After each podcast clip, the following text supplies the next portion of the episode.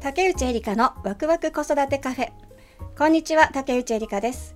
ここでは日々の生活が今より少し楽にそしてより楽しくなるような子育てのエッセンスをお伝えいたします。さて本日も子育ての専門家をお招きしてお話を伺いたいと思います。今回のゲストはリトミックスタジオキラリ主催の南波あすみさんです。こんにちこんはにちは。よろしくお願いします。いし。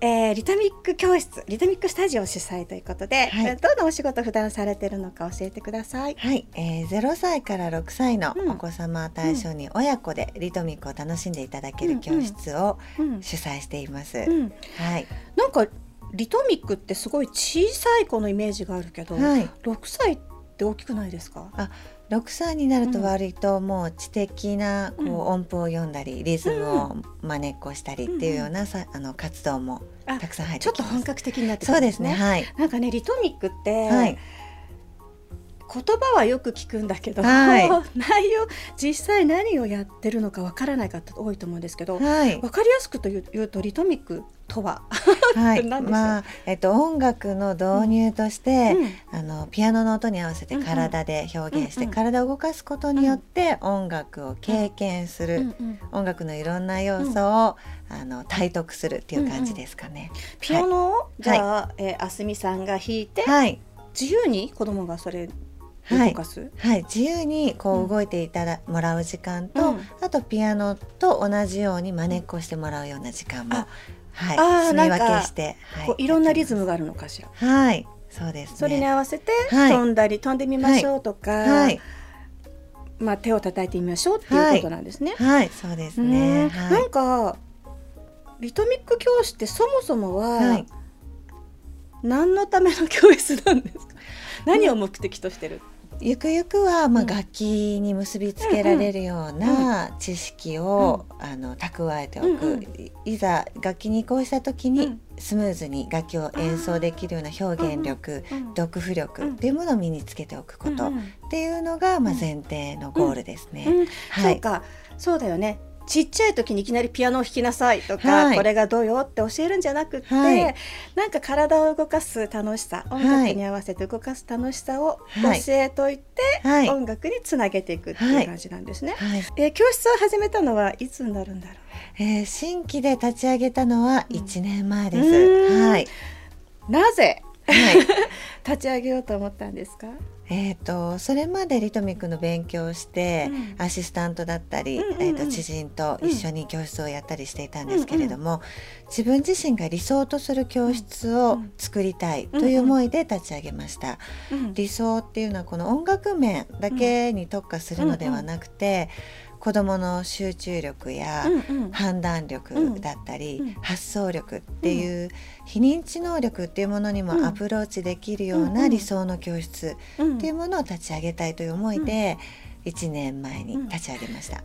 そもそも初めから何か教室をしたいとか思ってた、そうですね。リトミックを勉強し始めた頃は、うん。いずれは何かの形で指導に関わりたいなっていうふうには思っていました。リトミックを始めたのはなぜ、リトミックはそもそも長男の習い事で初めてリトミックというものを知って、そこでその教育の内容に私は感銘を受けて、あこんな素敵な教育があるんだったら私がやってみたいという まあワクワクする興味、自分の好奇心から始まったっていう感じです。じゃあ初めは知りたかっただけなのが、はい、そのうちにはい、教えてみたくなっちゃったんですそうですね。の教えてみたくなったきっかけってあるんですか？どのぐらいからとか、はい、まあ最初の12年は、うん。そのリトミックの知識を勉強することに没頭していたんですけれども、だんだんそれがこうティーチングっていうこう教える指導法なんかをうん。勉強していくうちに、あ私もこんな方法を試してみたいなとか、うん。あとは実際に自分自身の息子にやってみて、うんうんうんあこれよりこっちの方がうまくいくんじゃないかなとか、いうのを経験していくうちに、私もいつかは他のお子さんに教える立場になりたいなっていうふうに思うようになりました。何かもともと子供教えることが好きだったのかしら？それとも何か起業したいと思ってたとかあるのかな？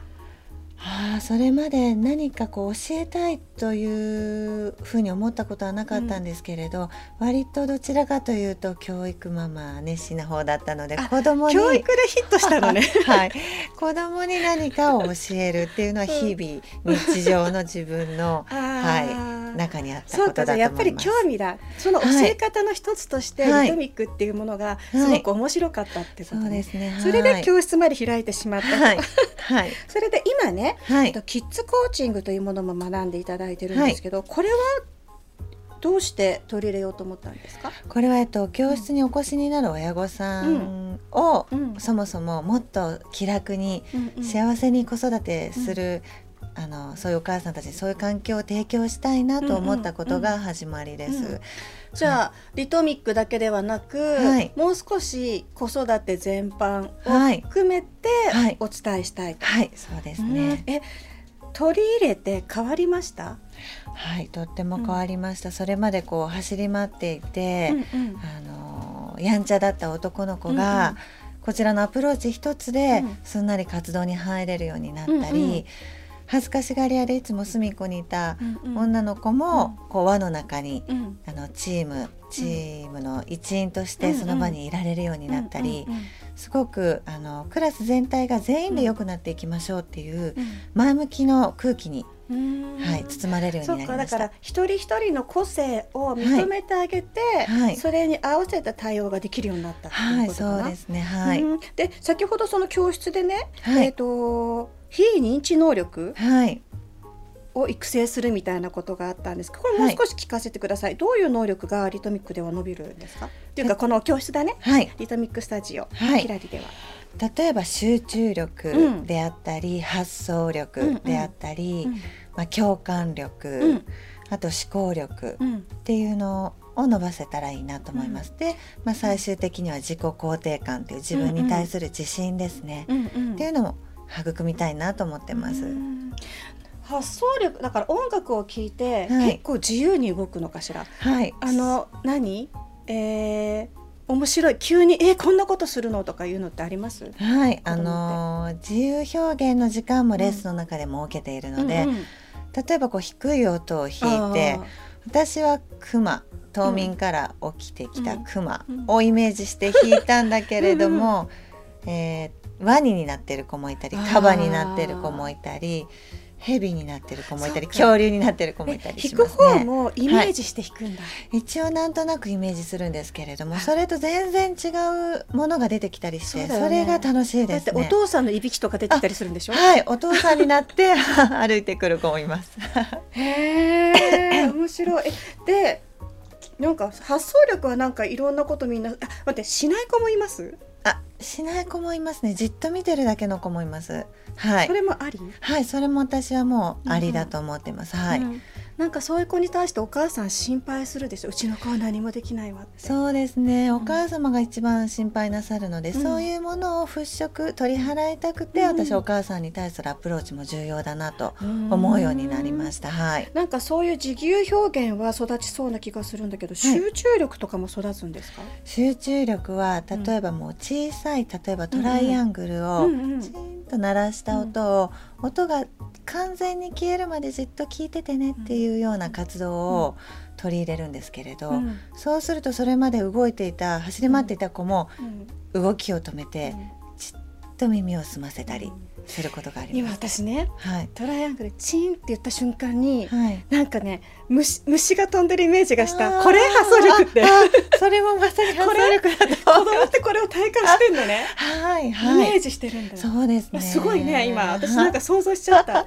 チンって言った瞬間。はい。そうかそれをだから考えたりすることによって集中力も湧いたりするのね、はい、それで最終的に自己肯定感が上がるってさっきこう言ったんだけどこれはどういうことでしょう、ね、例えばその発想していろんな動物になった時に、どの子のどのお子さんの発想も良しとしていて、例えばこう一人のお子さんをピックアップして、あの子の真似してみようとか、あここっちの何々ちゃんのこのカバいいねとか、そういう時間を設けているので、自分が発想して行動に起こしたことが認められる、そしてみんなが受け入れてくれるっていう経験をたくさん、そういう機会をたくさん作ってます。はい不正解がないものね、ね、間違ってるって言われることが一切教室でないことが自信になってくるってことですね。はい。はい、えっ、ー、とその自分が教えるようになってリトミックを始めて、はい、キッズコーチングを取り入れて、自分自身で変わったことってあります？